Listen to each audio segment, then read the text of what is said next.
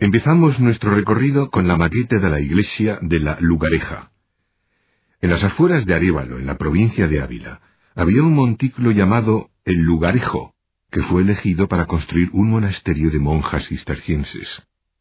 El proyecto de construcción de la antigua iglesia del monasterio, que data del siglo XIII, fue interrumpido cuando sólo se habían construido la cabecera y el transepto.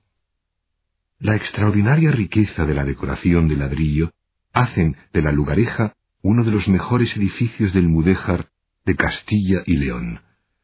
Como puede observar, el mudéjar fue esencialmente un arte sobrio y austero, caracterizado por la utilización del ladrillo, un material disponible en abundancia y de bajo coste en la península ibérica.